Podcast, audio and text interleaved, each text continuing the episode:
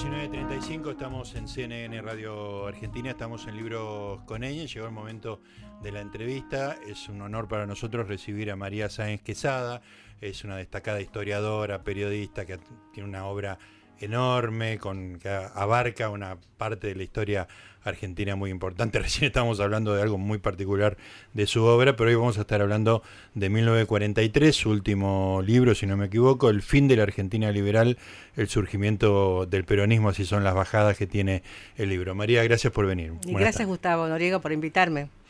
Bueno, eh, 1943, ¿por qué es un año? Yo lo leí el libro entero, lo tengo leído, creo que tengo algunas respuestas, pero me gusta preguntártelo a vos. ¿Por qué es un año tan importante 1943? Porque creo que es una bisagra en la historia, ¿no es cierto? Hablamos mucho del 45, claro.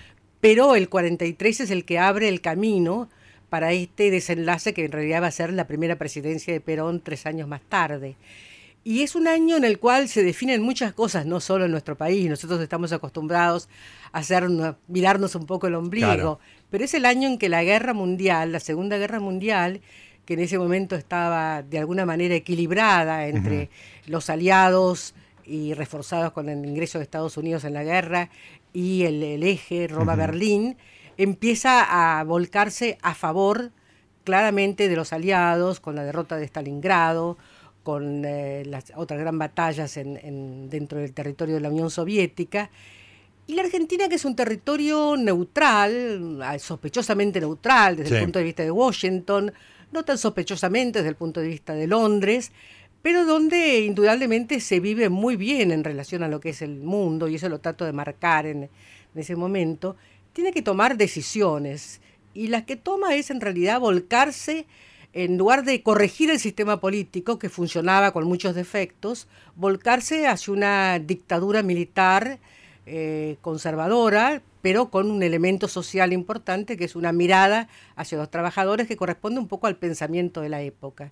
Catolicismo social, eh, fascismo, mucho nacionalismo. Eh, hay, hay muchos elementos que se van conjugando pero en un país que, había crecido enormemente, que eso es lo que yo trato de destacar. Si leíste todos los capítulos, supongo que sí. sí. señora. Te das cuenta que hay un panorama desde la cultura, la economía, las Fuerzas Armadas, los, los sectores conservadores, los sectores radicales, todo, todo lo más posible. ¿no? Hay una cosa que vos señalás al principio, que es que los capítulos se pueden leer un poco independientemente, que algunos forman unidades en más de un un capítulo, este, yo lo, leí como, como este prusiano de principio hasta el final, uno por uno, no, no, no, no fui salpicándome de uno en otro, pero hay un panorama del país realmente muy, muy, muy llamativo, inserto en un momento del mundo muy, muy terrible. Fascinante, terrible y fascinante al mismo tiempo, ¿no? Es decir, me pasaba que cuando leía el diario para ver lo que pasaba en la Argentina me quedaba prendida con eh, las batallas que se daban en esos momentos. Esto de, hacer un capítulo que se pueda leer independientemente lo utilicé bastante en libros míos que a veces son muy largos. Entonces, eh, cuando no es una biografía, uno tiene que ponerla punto por punto, seguirla más puntualmente es bueno que quien le interesa más la literatura, o quien le interesa más la economía, o la vida del espectáculo, porque viste que también es muy importante el espectáculo, de donde surge nada menos que Eva Duarte. Bueno, Eva Duarte, sí, sí, es fascinante todo ese capítulo. Y después lo, otra cosa que quise hacer es seguir desde lo que la gente pensaba en ese momento. Claro. No, no remitirme a lo que se dijo después, que es muy importante en el caso de Perón, que hizo tantos relatos sobre su vida, yo lo puse a través de las cartas del momento. Y eso creo que es lo que a muchos lectores, sobre todo jóvenes, les llama más la atención. Eh, muchas veces vos citás a alguna persona que está hablando del momento y dice, esto lo escribió en tal año en el cual él quería quedar bien con tal y tal cosa.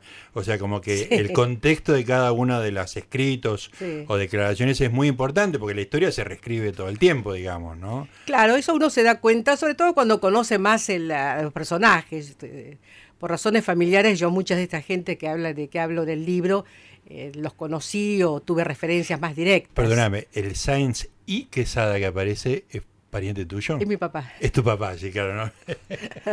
¿Y por qué desapareció el I? Porque era, era arbitrario. ¿Lo, sacaste vos? No, es decir, mi padre firmaba así, su hermano Justo Sainz, Justo P. Sainz H, un reconocido folclorista, su hermana Lucrecia Sainz Quesada, cada uno firmaba, y mi hermana firmaba Jimena Sainz. Ah, es decir, hay libertad en los apellidos. Había, había, un menú importante. Pero yo te cuento que para mí una de las sorpresas fue encontrar un discurso de mi padre en la Plaza de Mayo en el año 44, que yo recordaba ver que él había repetido ese discurso, pero no las circunstancias, para nada. Era, pues sabes que cuando, cuando llego a ese momento y veo el apellido, digo, se lo tengo que preguntar, porque además este, creo que la cita es un folleto. Eh, y, digo, acá hay algo muy, muy familiar, evidentemente. ¿Qué rol juega tu papá? Contalo para... No, eh, ningún rol importante. Eh, mi padre pertenecía a la derecha nacionalista de la época. Escribía en una revista Nueva Política, que la tengo, que me resultó muy útil tenía muchos amigos de ese nacionalismo, de Amadeo, de, eh, de Goyeneche, de Sánchez Orondo, todo ese grupo, de manera que él lo conoció a Perón en el 43 y pensó que Perón, eso es una anécdota familiar, ¿no es cierto? Que Perón al aceptar la Secretaría de Trabajo y Previsión se equivocaba y que era una especie de cáscara de banana en la cual iba a refalar.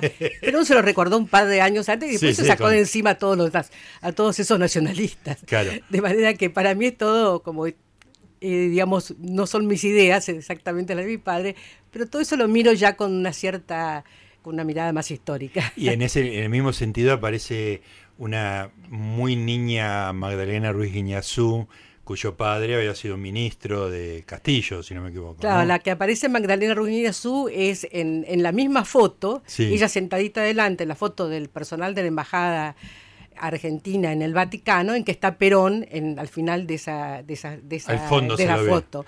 Pero ella me dijo que no era, me acuerdo que me explicó que no era en la embajada, sino en una no sé qué lugar del Vaticano. y bueno, y Magdalena también me contó cómo el, susto y el disgusto de su madre el día 4 eh, de junio, cuando todo el gabinete de Castillo se embarca para ver si tenía apoyo de la Marina, pero la madre lo ve mal al principio, como que se quieren escapar, digamos. Inmediatamente vuelve al país, este, Ruiz Suiza se cargo de sus responsabilidades. Bueno, más allá de estas, de estas relaciones familiares que, le dan mucho color al, al, libro, ¿no? El hecho de aparezca este, tu padre o aparezca Magdalena, el padre Magdalena como funcionario.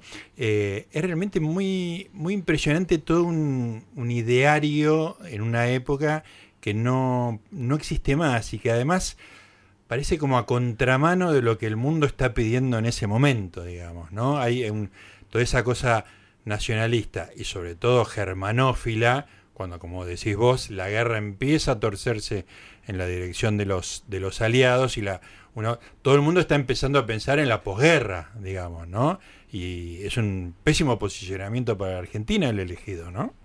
Eh, yo creo que hay unas figuras interesantes aquí que son las de eh, Federico Pinedo, abuelo, ¿no? abuelo este del actual diputado. Sí, eh, que es muy partidario de que la Argentina no entre en guerra, pero sí se vincule con el, con el bloque de Washington, con el bloque de los aliados. Raúl Previch, el hombre que ha manejado la economía en esos años, los empresarios de punta que hay en ese momento, que son Torcuato Di Tela y Atilio Mazzone, es decir, uno produce, tiene una fábrica descomunal donde produce todo tipo de perforadoras para el petróleo, etcétera, más las heladeras, el otro está produciendo la penicilina. Y toda esa gente es la que es partidaria de acercarse a a los aliados, porque ya tienen también, representan a las firmas norteamericanas, etcétera. Y además se dan cuenta de que el mundo está caminando por ese lado.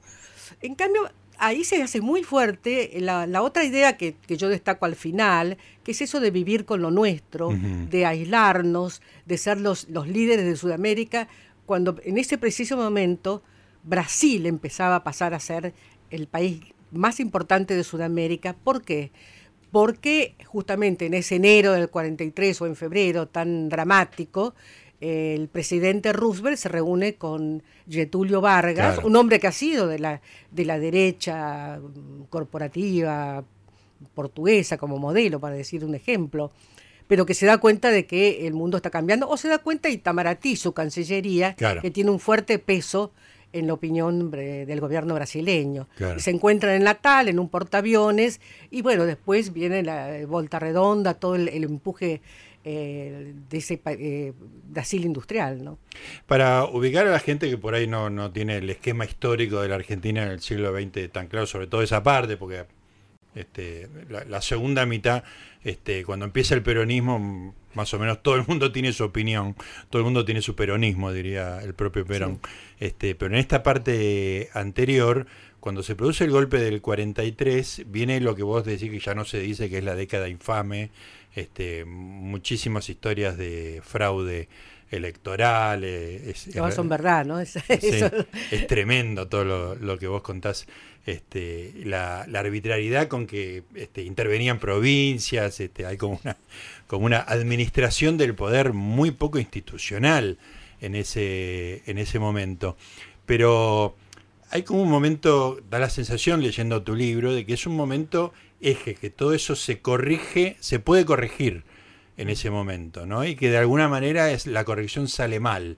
Esa es la lectura mía, María. Disculpame si y la, mía también, porque creo que estaba en manos de los presidentes, como de alguna manera lo quiso hacer Ortiz y la salud no se lo permitió, y no lo quiso hacer Castillo, enderezar el sistema, eh, no tenerle tanto temor a las otras fuerzas políticas, no considerarlas eh, demonizadas porque eran más populares, como podía ser el caso de los radicales.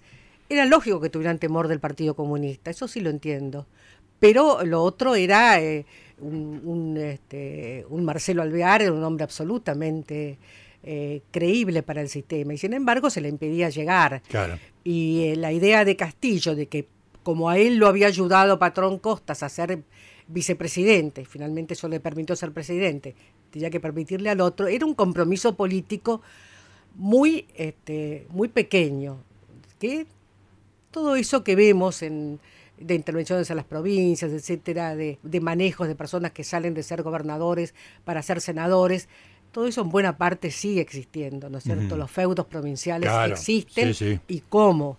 De manera que tampoco el país cambió tanto, pero sí, obviamente, no se puede intervenir en una elección como se intervenía entonces. Sí, hay un nivel de arbitrariedad en el ejercicio del poder que y bueno, y hay, hay, represión, hay este, no, y va desgastando, va desgastando profundamente el sistema, porque entonces quienes tienen la voz, eh, los partidos nacionalistas, los partidos, eh, el, comunismo también, que dice que todo esto es una farsa, es decir, los que, eh, los grupos más escépticos de la democracia, y dentro del radicalismo también Forja, que es un movimiento ideológico muy fuerte, pero que considera casi traidores, podríamos decir, a lo que era el alvearismo. Claro. Idea que ha quedado muy fuertemente impresa en, muchos radicales, ¿no? Y que yo creo que trato a través del libro de mostrar un poco su arbitrariedad. El, una de las bajadas que tiene el libro dice el fin de la Argentina liberal. A mí la sensación que me dio más que el fin de la Argentina liberal fue el principio de, de ponerle la traba a la posibilidad de,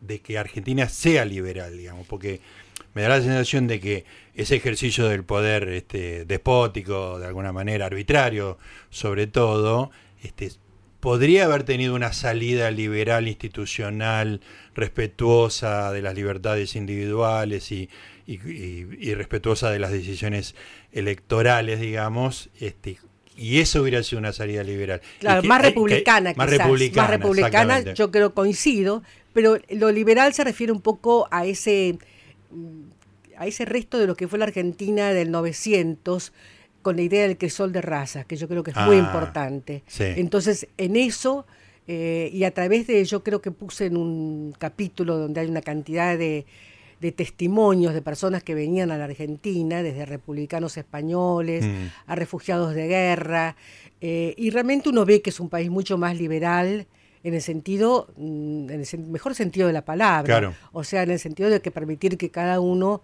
haga su vida. Eh, por ejemplo, mm, a mí me llamó la atención, es un libro de unas eh, italianas amigas que hablan de la inmigración judía a la Argentina y que venía ya muy castigada porque nunca habían entendido por qué los habían echado en la época de Mussolini por sus pactos con con el nazismo y llegan a Argentina y dicen, uy, acá hay instituciones judías importantísimas, deportivas, de todo. Empezamos, pero no son guetos. Entonces, claro. eso, eso es lo que es muy interesante. Esa idea de que todos podían estar integrados, Sí. que todos eran iguales. Y por eso cuando la revolución del 43 empieza a perseguir a las colectividades judías enterrianas, aquellos famosos gauchos enterrianos, bueno, es un cambio muy importante, ¿no? Muy, muy lamentable, que no va a durar mucho, pero que muestra una tendencia a que hay que ser, el ser nacional es lo importante. Es muy fascinante el libro de María Sáenz Quesada, 1943. Me gustan mucho más los libros que se detienen en un año. Este, me parece que es una, una práctica, por supuesto, se extiende para atrás y para adelante para dar los contextos. Pero vuelvo al año. Claro, pero 43, siempre el 44. eje que esté en el 43 me parece eh, riquísimo. Vamos a seguir conversando con María Sáenz Quesada.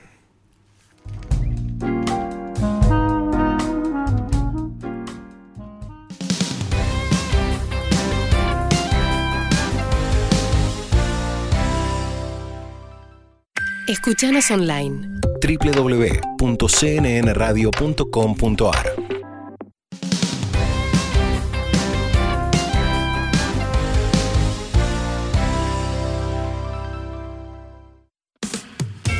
Café con Pepe. Café con Pepe. Ricardo es eh, diputado de Juntos por el Cambio. ¿Cómo juzga usted la situación que está viviendo el campo y además eh, la reunión que hubo anoche con el ministro Basterra? Creo que es un error por parte del gobierno seguir con más presión impositiva. La soja cada día vale menos producto de la crisis internacional que estamos viviendo por el coronavirus. La economía se está ralentizando. Hoy tenemos una soja alrededor de 320 dólares con caída y no podemos subir impuestos. Ojalá, leía que, que se postergó hasta el lunes otra reunión con el ministro. Ojalá así sea. Pero lo que van a hacer con eso es aislar a provincias como Salta, Tucumán, Santiago del Estero y Chaco, que son productoras, porque va a ser un impuesto, aún un impuesto mayor a la distancia. Lunes a viernes. Lunes a viernes. A partir de las 7 de la mañana. Con la conducción de Pepe Gil Vidal. Aquí, En CNN Radio. AM950. Siempre del lado de la información.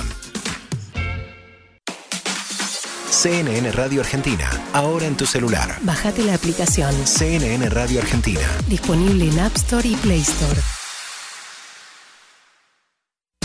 Libros con ñ. Con la conducción de Gustavo Noriega. Aquí en CNN Radio. AM950. Siempre Siempre. del lado de la información.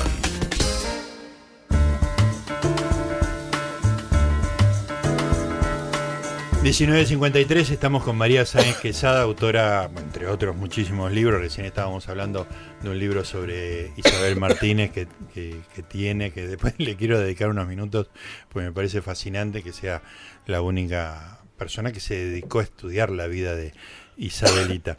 Eh, pero hoy en particular estamos hablando de 1943. El libro me convenció de que es un año muy importante en la, en la Argentina. Estábamos hablando recién fuera del aire de, del hecho de que, bueno, después, sobre todo posguerra, va, va a ser un gran salto la, toda la humanidad, el planeta Tierra, el, hombre va a pegar un salto en esperanza de vida, porque hay unos descubrimientos científicos, este, vos mencionabas la penicilina, este, es como un, un salto cualitativo en la salud que hay, ¿no? Porque yo le comentaba a María de la salud quebradiza del, del poder, ¿no? Sí, Este, están todos, todos al borde de, de- de irse. llegan, ¿no? llegan con sus últimas fuerzas. sus bueno, últimas fuerzas. eh, eh, Castillo muere poco después a de- los meses de- del, golpe, golpe. sí. O sea, hubiera muerto en el ejercicio del, Sí. del poder. Bueno, de hecho, él era vicepresidente.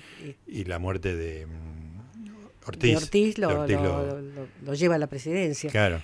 Eh, pero también eh, hay otra cosa, y eso me, al leer los discursos de los, de los grandes líderes del momento, como Roosevelt, por ejemplo, o los informes que se hacen en Gran Bretaña sobre el futuro de la posguerra, uno ve el compromiso de estos gobiernos con la justicia social. No pueden seguir siendo, habiendo barrios miserables, dice Roosevelt, o hay todo un informe, que no me acuerdo el nombre de qué inglés, que está anunciando lo que lo van a hacer después los laboristas, que es todo el sistema del estado de bienestar. El welfare state. Porque claro. está muy bien que vayan a la guerra, no, terriblemente, eh, una terrible exigencia, pero por lo menos va a haber una compensación. De manera que el estado de bienestar está ya anunciado en esos discursos de, e incluso hasta Hitler lo promete con si este, se termina de todos los que no son arios, etcétera, bueno, vamos a vivir muy bien.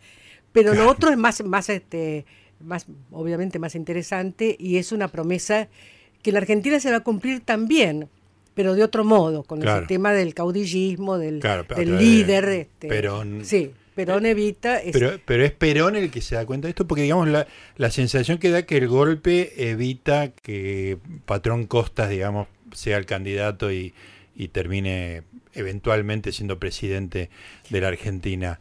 Este, la Argentina iba a un, a un lugar muy, muy en contrario de estas ideas que el mundo tenía respecto del, Yo creo que el golpe no se hace contra Patrón Costas, de ninguna manera. Se hace contra todo un sistema y sobre todo contra el temor de que el sistema pueda renovarse a través del Frente Popular o la Unidad Democrática que incluye al comunismo. O sea que el temor era la modernidad en algún sentido. Que llegue la modernidad a través de otras formas. Yo creo que eso es lo, esa es mi tesis, mi aporte un poco es ese. Yo creo que a través de, de varios eh, testimonios que uno va leyendo, eh, que el gran temor era el comunismo, no era Patrón Costas, ni era seguro que Patrón Costas fuera a declarar la guerra o, no, es decir, esto era secundario. Seguramente ya también Patrón Costas tenía conversaciones con Borlengui, por ejemplo, o sea, con el líder, con el jefe de, de, los empleados de comercio, o sea que posiblemente también hubiera habido un movimiento en otro sentido. Pero el gran temor es al comunismo, lo dice muy claramente Monseñor Franceschi, director de Criterio. El golpe nos ha salvado del destino del comunismo. Y bueno, si uno piensa lo que pasó en la Europa del Este, es cierto que el triunfo de, los aliados representó el avance del ejército soviético y los regímenes. Pero acá, evidentemente, estamos bajo en el área de influencia del patio trasero, o sea, de los Estados Unidos. Claro, pero entonces había una resistencia también a la influencia norteamericana. Sí, muy grande. Mucha, mucha siempre hemos tenido una competencia muy grande con Estados Unidos. Lo tenemos ahora. Sí. Eh, incluso yo me acuerdo de cuando las Torres Gemelas, eh, de los comentarios más negativos de todo, de, todo el mundo respecto a Estados Unidos, eran los nuestros. Sí, sí. Eso se basaba en una vieja competencia que en 1900, 1889 la representó Sainz Peña y Quintana en el Congreso, primer Congreso Panamericano, de hacer todos los desplantes posibles porque nosotros éramos los argentinos y teníamos apoyo británico y podíamos hacer, lo nuestro, y que evidentemente en 1943, ya entonces, si hubieran mirado un poco más de dónde partía la, importancia de Estados Unidos, se hubieran dado cuenta de que no era así, que era el país con una enorme industria, con un potencial impresionante, y en 1943 realmente era, fantasioso. Realmente hay como una ideología argentina antinorteamericana que yo lo veo en cosas culturales. Resistencia al cine norteamericano, eh, entre la gente más joven, bueno, que ya ha dejado de ser joven, este, el rock inglés por sobre el rock norteamericano, como que siempre hay una resistencia a lo norteamericano, ¿no? Este, y el que mejor lo expresa en sus declaraciones en este libro es Castillo, el presidente Castillo, que era un criollo ciertamente muy decente, es decir, un hombre que jamás iba a sacar, tocar dineros públicos. Así era, y murió así, sin, sin nada, sin haberse llevado nada del Estado, pero que respetaba a los británicos y desconfiaba de Estados Unidos. Una cosa que me gustó mucho de tu libro, María, es esa falta de maniqueísmo este, que tenés para describir a muchos personajes muy importantes de la, de la época. Castillo es un buen ejemplo, digamos, porque es una persona que parece no entender muy bien lo que está pasando ni en el mundo, ni en la Argentina, pero, mismo, pero no es un demonio. Ni... No, para nada. Es decir, eh, demonios hay, pero no son esos. Es decir, son gente políticos que tenían un costado positivo. Pensemos que hizo la flota mercante del Estado, que hizo una cantidad de empresas de la defensa nacional.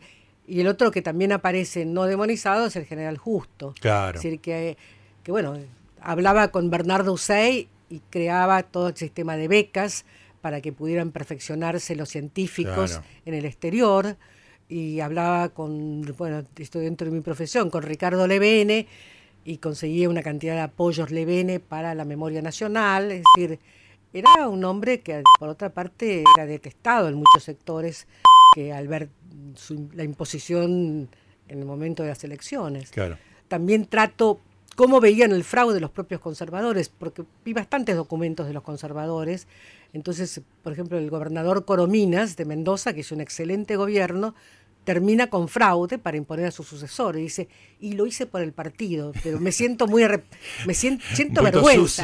Claro, sí. Y esa carta para mí es, extraordinaria, porque, eh, digamos, confiesa lo que realmente siente, se lo cuenta Patrón Costas, que es su, otro amigo, ¿no es cierto? Después vamos a hablar de Patrón Costas, que es un personaje muy interesante de la época. Estamos hablando con María Sáenz Quesada sobre su libro 1943.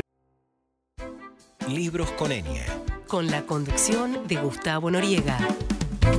CNN Radio. AM950. Siempre. Siempre. Del lado de la información.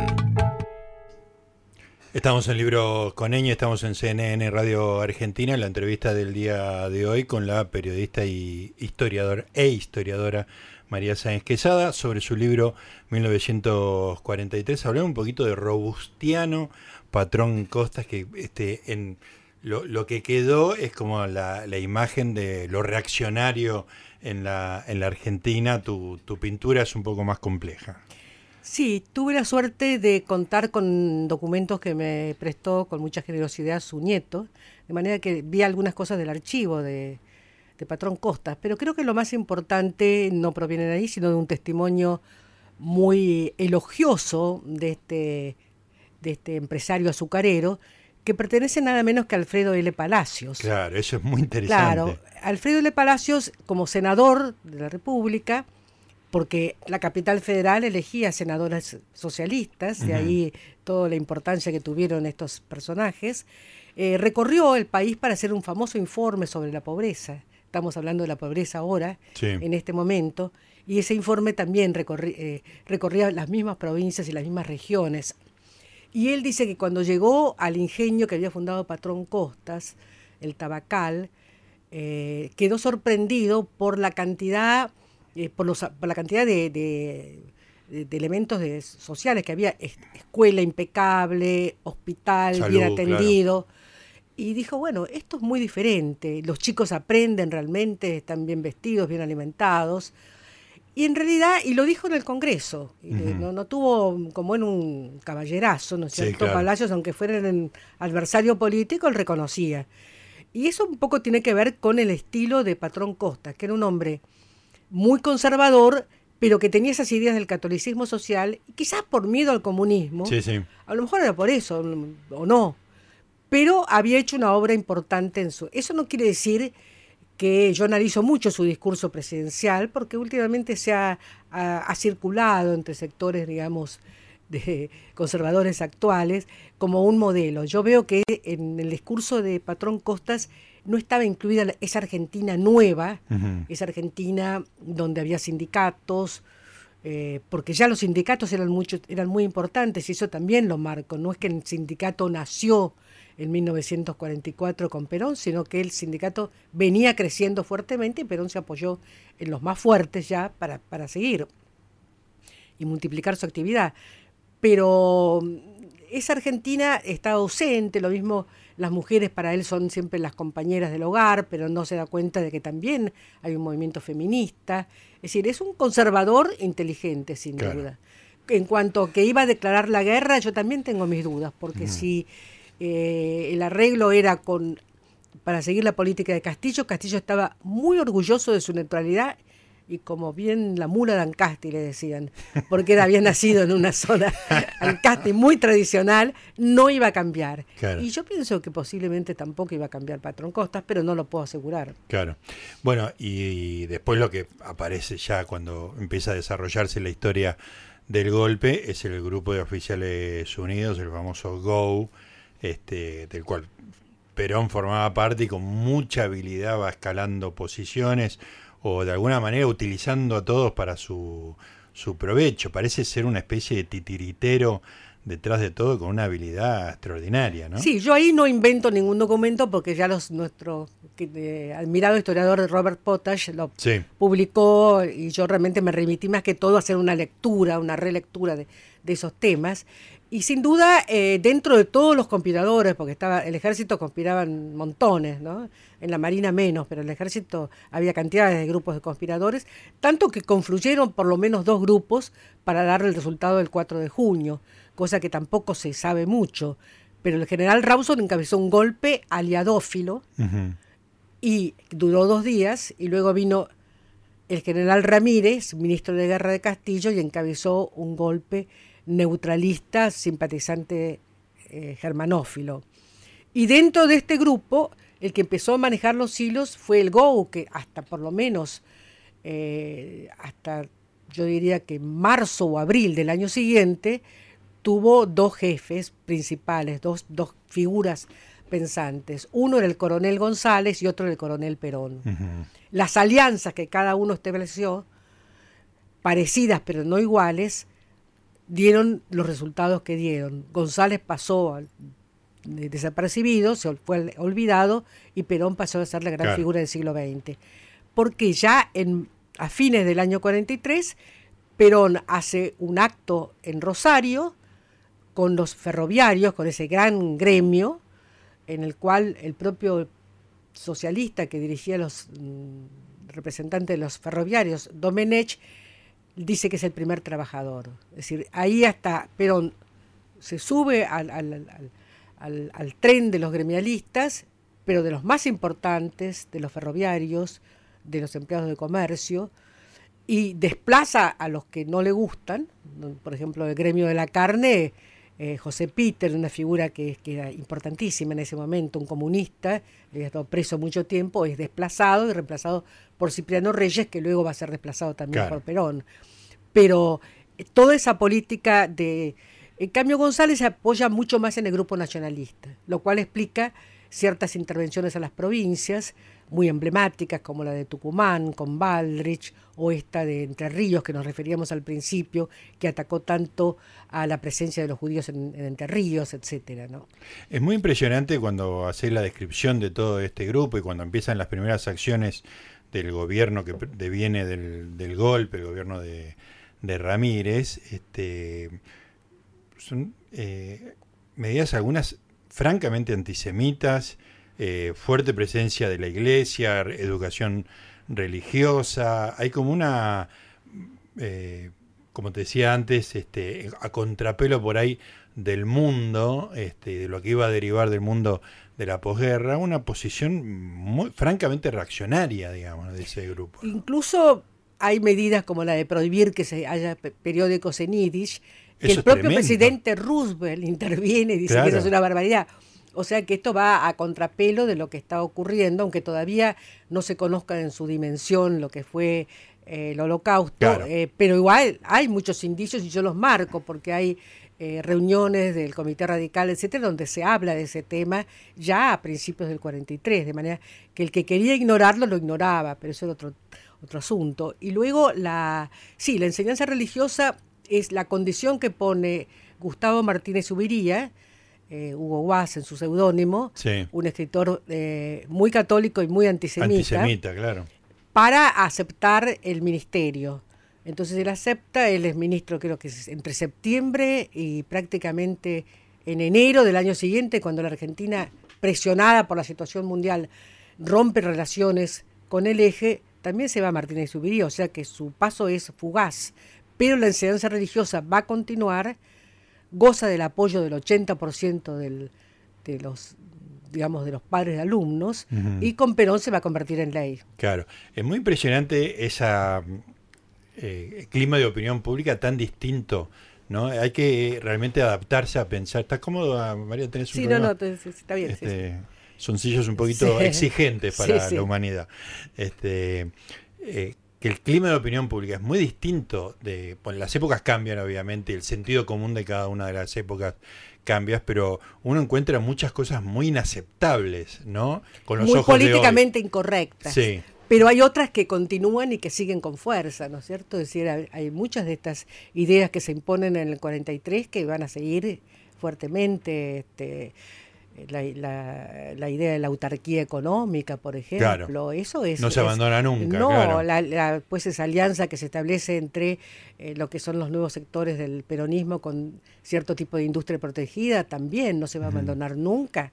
Y de, Ahora. de hecho el, el vivir con lo nuestro aparece después, ¿no? Claro, Con sí, sí, La sí. CEPAL y todo. Y yo creo que, que hay, hay cosas que hoy, mm, sobre todo el tema de los judíos, eso no, no es admisible. Claro. O las mujeres ha cambiado muchísimo la, toda la Sí, consideración, eso, es obvio. Muy evidente. Pero hay otras cosas que, y la idea de que el caudillo te puede salvar también es... Claro, vos decís que todavía está. Todavía está. Claro, y, y vos decís que el germen puede, puede estar en ese, en ese quiebre mal dado. Yo creo que eso es un, fue, fue una de las oportunidades. Hay gente como mi amigo Sebrele que dice que la Argentina se embromó, para decirlo finamente, en el 43. Yo creo que hay muchas otras oportunidades en que la Argentina podría haberse, eh, sin necesidad de personalismos tan exagerados, haber encontrado un camino de Corregir, crecimiento. corregido sí, y- Corregir, sí, dentro de lo que es el, digamos, el, el reformismo, ¿no? Claro. ¿Te parece que... eh, una pregunta casi impertinente, pero te la hago igual.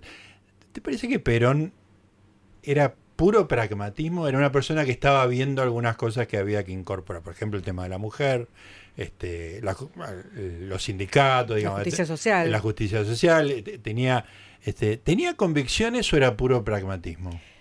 Yo lo veo con una enorme capacidad para adaptarse al momento, o sea, hay mucho pragmatismo. Hay una cosa que me llamó la atención en sus cartas, que reproduzco a su cuñada, que no son inventos Ah, míos, ¿no es cierto? sí. Las cartas que, que trae Clopé en un excelente, Ignacio Clopé en un excelente libro, que recomiendo también leer, eh, donde una ve que Perón piensa que la Argentina es un gran país en 1940, que es el mejor país, que estamos, es un país muy rico. Sí. Es decir, no hay esa, esa idea de que era un país lleno de injusticias, es al contrario. Claro, claro, está fenómeno. Pero a medida que va forjando su pensamiento político, entonces va convirtiéndose en El Salvador. Y lo mismo tampoco es un nazi, se ha dicho mucho, pero eso me parece que es una exageración. Pero sin duda, como buen oficial del ejército formado por oficiales alemanes, cree que Alemania va a ganar la guerra y Claro. pronostica, incluso también eso es interesante, en cuántos meses va a destruir al ejército franco-británico. ¿no? carta- Exacto. Creo que está en una carta a la, a la cuñada. A la eso, ¿no? cuñada. no es una carta para la historia. Claro, claro, es una, un- casi una Sí. cosa casi familiar, muy, muy, de, de una relación muy estrecha y realmente es como, bueno, creo que le pasó alguna otra vez, este, incluso en la posguerra, de pronósticos geopolíticos muy desacertados, ¿no? Como Sí. una división del mundo muy, muy, este, pero que él con mucha habilidad después reconvierte en otra cosa, ¿no?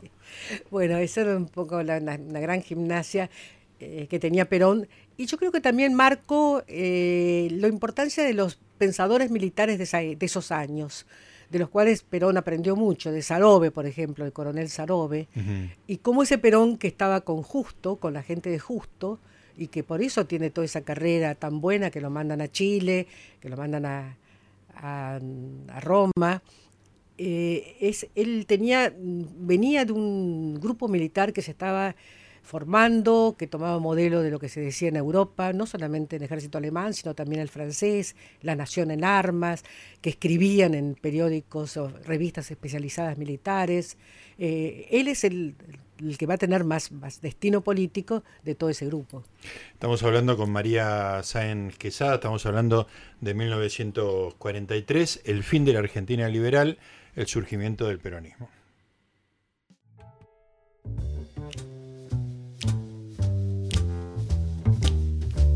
...2018, estamos recorriendo la historia con María Sáenz Quesada, estamos recorriendo la historia de las revistas. Ella tuvo un rol importantísimo en toda su historia y este, intercambiamos opiniones, mi experiencia con el amante y bueno, la época de las revistas en papel, que, que tan, que tan fuente de información han sido para los trabajos de los historiadores, digamos, ¿no? Bueno, más allá de toda su historia que se dedica especialmente a la historia. Y que sigue en edición digital, Digital. claro. Pero claro, a uno le gusta mucho también en papel. Ah, el papel es Sí. maravilloso, pero es una época que no existe. No, no, no, existe no, más. decíamos la, la desolación de pararse delante de un kiosco y que son es otra cosa de la que Sí, yo hace miraba 10, el kiosco de la 15 esquina de casa vacío prácticamente. Claro, claro, sí, sí, o con cosas muy de actualidad, pero ya nada, nada tiene demasiado Mm. sentido después de la irrupción de, de internet. Pero me imagino este, la lectura de diarios y de revistas de, de épocas es, es de una riqueza Eh, sí, extraordinaria. realmente poder leer un diario en papel completo es una mirada a todo lo que está ocurriendo, Sí. aún en épocas de censura, porque uno puede leer además revistas de diferente orientación. Eh, es, es- es- es penoso, ¿no? Cada vez es más penoso, pero de todas maneras es muy útil realmente. Claro, ¿no? Y, y la, la cantidad de información de lo que está y de lo que no está, Sí, lo que está y lo que lo no que está. está entre líneas y, y cómo cambian eh, las épocas. Es, es fascinante. Bueno, eh, estamos hablando del fin de la Argentina liberal. Lo que viene después del libro es este es Perón, digamos. Claro, ¿no? sí, ya ha sido muy tratado el Sí. clásico del 45 de Félix Luna y tantos trabajos sobre el peronismo.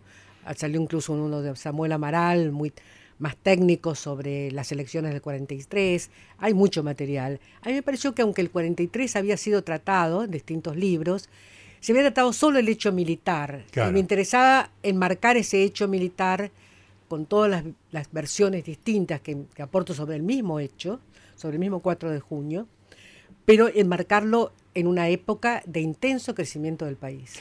Eh, Bueno, eso es muy interesante. Te decía a María que el libro se ancla en un año y es una pintura de lo que era Argentina en ese momento cultural, científica. Contame un poco cómo era la Argentina Bueno, yo, 43. ahí por ejemplo aparece Cortázar, que es un Ah, profesor sí. de secundario en Chivilcoy, que Sí. vive de sus cátedras y que lo maltratan cuando llegan los nacionalistas al ministerio, y que finalmente un amigo nacionalista le da un cargo en Mendoza. Entonces Cortázar aparece en Mendoza y va a ser maestro de, digamos, de, de los primeros alumnos de la facultad de, de- de letras de allí. Y justamente un amigo, un ilustre pintor que es Carlos Alonso, que leyó el libro emocionado, me dice, yo me acordé que lo vi a Cortázar en una corrida estudiantil, que era profesor pero parecía estudiante. Alonso no es mendocino, ¿no? Claro, sí, Claro, él sí. estaba el estudiante y, y el otro era ya profesor. Claro, Y bueno, es una Argentina en la cual Borges está escribiendo sus mejores obras. claro. Borges, Bioy, todo el grupo Sur, todo el grupo del pensamiento de izquierda que tiene sus propias editoriales como Claridad, sus propios este, eh, periódicos. Y la parte científica. En el año 43 viene desde formado en, la univers- en la- el colegio secundario de Bahía Blanca, viene César Milstein Claro. con su hermano a terminar el secundario acá y, eh, y empezar en la universidad. Y han aprendido en Bahía Blanca con un profesor que le llenó el- de fórmulas que a mí me, me parecen horripilantes de química y a él lo fascinaron. Y bueno, en el 43 se permite el gobierno argentino dejar cesante a Bernardo Sáez Claro. de sus cátedras y a muchos otros porque han firmado un manifiesto a favor de eh, la ruptura de relaciones. Sí, es decir, la- hay un la lista corte. de- la lista de firmantes es corte- muy impactante. Sí, sí, sí, sí. Y más me he enterado porque como me han escrito muchas cartas de otros casos, este, eh, por ejemplo, el, director Caeiro que dirigía la cátedra de tuberculosis en Córdoba y el, este, el gran hospital de tuberculosis de Villa María. Y bueno, todos esos van quedando cesantes y hay un corte muy grave en la cultura. Es una cosa que me, me queda del libro, no sé si es correcta o no, es que hay como una clase dirigente muy, muy este, influenciada por los militares, con una hegemonía muy grande de los militares. No quiero ser ofensivo con nadie, digamos, pero en, en un sentido de la palabra muy provinciana, digamos, ¿no? Muy quedada en el tiempo, con valores muy, muy retrasados, que no se condice con el estado del país en otras cosas, digamos, ¿no? Hay como, como una dito- di- dicotomía, Dicotomía. sí, dicotomía entre ambos. Porque por otra parte, cuando uno lee lo que dice Gombrowicz sobre la, la- la vida cultural, pero al mismo tiempo se da cuenta de que estos argentinos, este, Gombrowicz es un gran escritor polaco de vanguardia, que todavía nadie conocía, pero bueno, dice, estos argentinos de qué se quejan. Claro, Él, él es polaco y le 39, acaban de, claro. de sacar su país, se lo dividieron entre Stalin y Hitler. Mm, mataron a 40.000 personas de la clase dirigente en los bosques de Catín y el, su país no existe. Y acá todo el mundo se queja. Entonces el tipo dice, ¿qué, qué es lo que pasa? ¿no? Claro, es muy, muy impresionante, pero hay como una ebullición, digamos, en el país cultural. Este... a mí eso me impresionó muchísimo. las revistas culturales, el, que llegaba a algunas provincias también, ¿no es cierto? Las universidades regionales, Tucumán, que además aprovechan la presencia de, intelectuales extranjeros refugiados. Y recién ahora que estaba leyendo este libro tan lindo, Tiempos Recios, de Mario Vargas Llosa, y que habla tanto de Arevalo, el presidente, y de repente veo, revisando unas revistas mendocinas, que Arevalo fue profesor, fundó la escuela de, no sé, de, maestros de San Luis en la, de la Universidad de Cuyo. O sea, Arevalo en el año 42 era un refugiado que recibía trabajo oficial de la Universidad de Cuyo y que eh, después volvió a su país y fue presidente. Y como eso hay muchos otros casos, ¿no es cierto? María Teresa León, Alberti, que estaban acá refugiados, que les iba muy bien. Sí, sí, claro. Escúchame, ¿y esa dicotomía que vos detectás en la mitad de la década del 40, ¿te parece que sigue existiendo o el, o el país se niveló para abajo en general? Es una pregunta Yo creo que también eso ¿no? muchos se lo preguntan cuando el otro día no me acuerdo quién estaba diciendo un extranjero que la Argentina tiene muchas cosas desarrolladas de país muy desarrollado y otras que nos están llevando para atrás, es decir, ¿no es cierto? Eh, hoy estaba leyendo que los jóvenes que se van a Dinamarca eh, dejan su em, eh, tienen títulos universitarios y no ganan nada, ganan más en cualquier trabajo en Dinamarca o en Alemania no calificado y que pueden ahorrar y que pueden vivir más tranquilos. Eso es muy, muy duro para un país que ha recibido tanta inmigración como el nuestro y que todavía hoy sigue recibiendo gente venezolana, chicos venezolanos que están con un que son ingenieros o abogados y que, están, manejando un taxi. Pero nosotros estamos produciendo también ese tipo de migración. Es decir, hay algo que no funciona, ¿no es cierto?, hace mucho tiempo. Eh, María, no quiero despedirte sin preguntarte por ese libro que me da tanta curiosidad, que lo tengo y no lo leí. Tenés este, que leerlo. Este, lo voy a leer, pero quiero que me des un pantallazo porque María Sáenz Quesada es la única persona que se dedicó a estudiar como corresponde, como una historiadora, a la primera realmente presidenta mujer que tuvo la Argentina, que fue María Estela Martínez de Perón, digamos, ¿no? Este, ¿Cómo fue tu trabajo de, una, figura, por decirlo de alguna manera, tampoco atractiva en algún sentido, ¿no? Y por otro lado, con tanto para ver, ¿no? Lo que pasa es que yo estaba, había hecho algunas biografías de mujeres y claro, uno tiene que buscar en, dentro, cuando busca un tema, algo que no esté tratado. Sí. Porque ¿Qué viven poner escribir sobre Vita? Que han escrito muchísima gente y muy bien. Entonces yo dije, bueno, María Estela Martínez no escribió nadie. Tenía algunos contactos en España y sin embargo no la pude entrevistar. De manera que es un libro en el cual reconstruí más que todo la época y en ella puse lo que todo lo que pude sobre ella. Sé que ella lo leyó por otra parte. ¿En serio? Sí, sí, sí, porque su abogado se lo llevó. Ajá. Y que me parece algún que comentario? me mandó me mandó decir en forma indirecta algo que yo incorporé en el en la nueva versión, porque el libro es de 2003 y el, después se reeditó como la primera presidente en 2016 por Sudamericana. Pero yo hice unas 100 entrevistas, todas a, pulmones, yo llamo, veo a quién puedo llamar, a las, eh, digamos, periodistas, gremialistas, dirigentes políticos, peronistas, radicales, eh, desde Alfonsín y hasta eh, le hice una entrevista, que no me dio mucho resultado, a, Macera, unos días antes de que se enfermara. Ah, y al mismo tiempo entrevisté a gente que, tuvo presa Macera. Es decir, fue toda una, una revisión única en muchos casos de, gente que ya no, ya no está. De manera que con eso armé el libro lo mejor que pude, y mucho diario, aunque los diarios no decían todo en esa época. Y pocos documentos. Ajá pocos documentos porque no porque no había. No conseguí. No había. Y qué, resumen me haces de la figura de ella es una figura trágica ah, que se ve envuelta en una cosa que la supera no, es una mujer eh, muy hábil para manejar sus intereses que llega como acompañante digamos de Perón y que se convierte en su esposa legítima y su heredera que Perón la utiliza, que no es Perón utilizado por, por Isabel y por López Rega, como se dice tanto en una versión de, la historia, sino que Perón piensa que eh, manejando, siendo ella vicepresidente, él va a ser el que realmente se ocupe de todo, porque no se siente que esté tan enfermo ni nada claro, por el estilo. No se cree. Y en eso he tenido documentos posteriores al libro que lo confirman. La carta, por ejemplo, de Perón a su médico Puigbert, de septiembre, cuando ya acaba de ser electo, de septiembre del año 74, eh, perdón, 73, cuando lo acaban de reelegir de esa forma impresionante, 62%. Y creo que ella obviamente no estaba preparada para nada, pero bueno, ¿qué pasa con, con el Partido Justicialista que elige esa fórmula? ¿Qué pasa con el electorado que la votó porque cree que Perón va a solucionar todo? Me parece que el problema está más en nuestra clase política y en nuestra sociedad también, ¿no? Y esas fórmulas raras, presidente, vicepresidenta. ¿Y eh, te impactó el otro día cuando la vicepresidenta dijo que había sido la primera presidente mujer? Parece que lo dijo eh, la señora Cristina Kirchner, lo dijo en Cuba, que ella había sido la primera presidente mujer.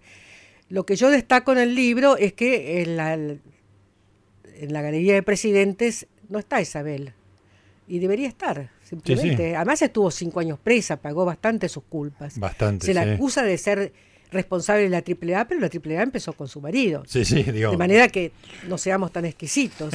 es la primera presidente argentina, tuvo todos los atributos, no pudo defender el cargo, pero también era un infierno el país en esos momentos. Sí, totalmente.